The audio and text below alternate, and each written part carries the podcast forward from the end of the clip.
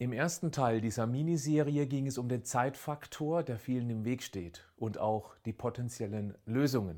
Heute geht es um die mangelhafte Vielfalt, die uns sehr stark einschränkt. Davon profitiert die Industrie. Ich werde zunächst aus evolutiver Sicht erklären, warum wir so wenig flexibel mit unserer Ernährungsauswahl sind. Danach bekommst du von mir einen Lösungsvorschlag. Das ist der Podcast von Patrick Heitzmann. Schön, dass du mit dabei bist.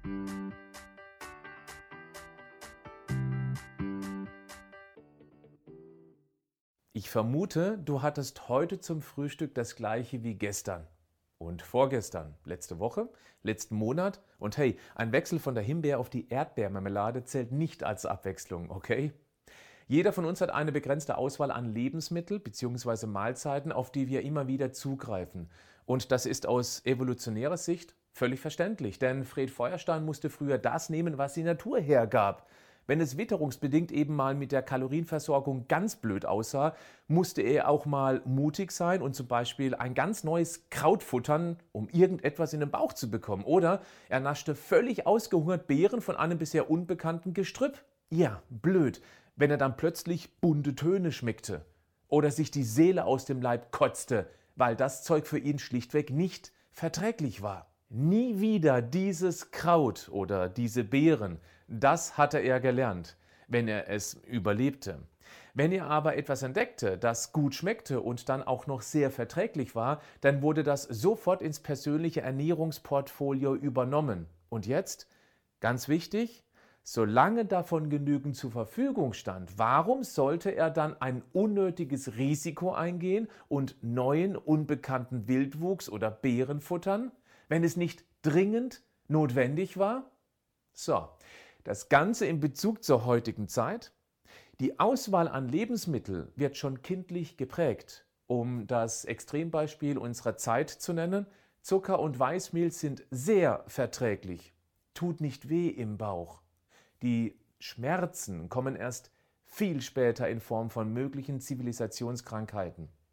Im Laufe der Entwicklung kommen dann weitere Produkte dazu, oft industrialisiert, auf haltbar gemacht und sozusagen gesundheitlich entkernt, damit es nicht zu früh aus dem Supermarkt krabbelt oder sich einen grünen Pelz anzieht, wenn es im Kühlregal zu frisch wird.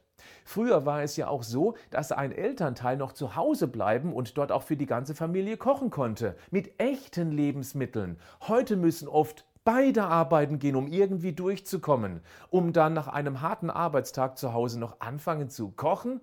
Nicht einfach und sicher nicht selbstverständlich. Also wird erschöpft zum Fertigfutter gegriffen, das aber deutlich weniger Vitalstoffe hat, was uns auf Dauer noch antriebsloser nach einem Arbeitstag macht und uns wiederum richtig Fertigzeug treibt. Das ist eine Abwärtsspirale. Und du wirst nur da rauskommen, wenn du bereit bist, dich zumindest zu Beginn einer Umstellung mal etwas heftiger am Motivationsriemen zu reißen. Aber nicht zu doll, weil du dich sonst selbst sabotierst. Ich erkenne immer wieder, wenn jemand auf gesund und schlank umstellen möchte, dann wird versucht, möglichst viel auf einmal umzusetzen. Nur noch gesunde Lebensmittel, 17 verschiedene Rezepte, die alle möglichst schnell ausprobiert werden sollen und nie wieder fertig essen, obwohl das bisher schon lange durchgezogen wurde. Das kann gut gehen, dieser kalte Entzug. Für die meisten ist es aber viel zu hart.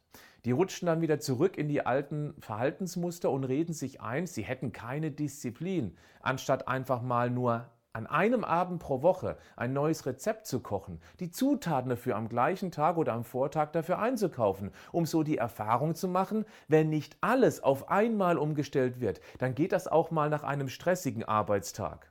Mit dieser Strategie stellst du dein bisheriges Essverhalten zärtlich in Frage, weil du dich nach einem gesunden Essen gut fühlen wirst, wahrscheinlich auch stolz bist. Und wenn du jede Woche an nur einem Abend ein neues Gericht testest, wirst du sehr bald welche haben, die dich nicht so begeistert haben, aber eben auch immer mehr, die unerwartet schnell gingen, extrem lecker waren und angenehm lange satt gemacht haben.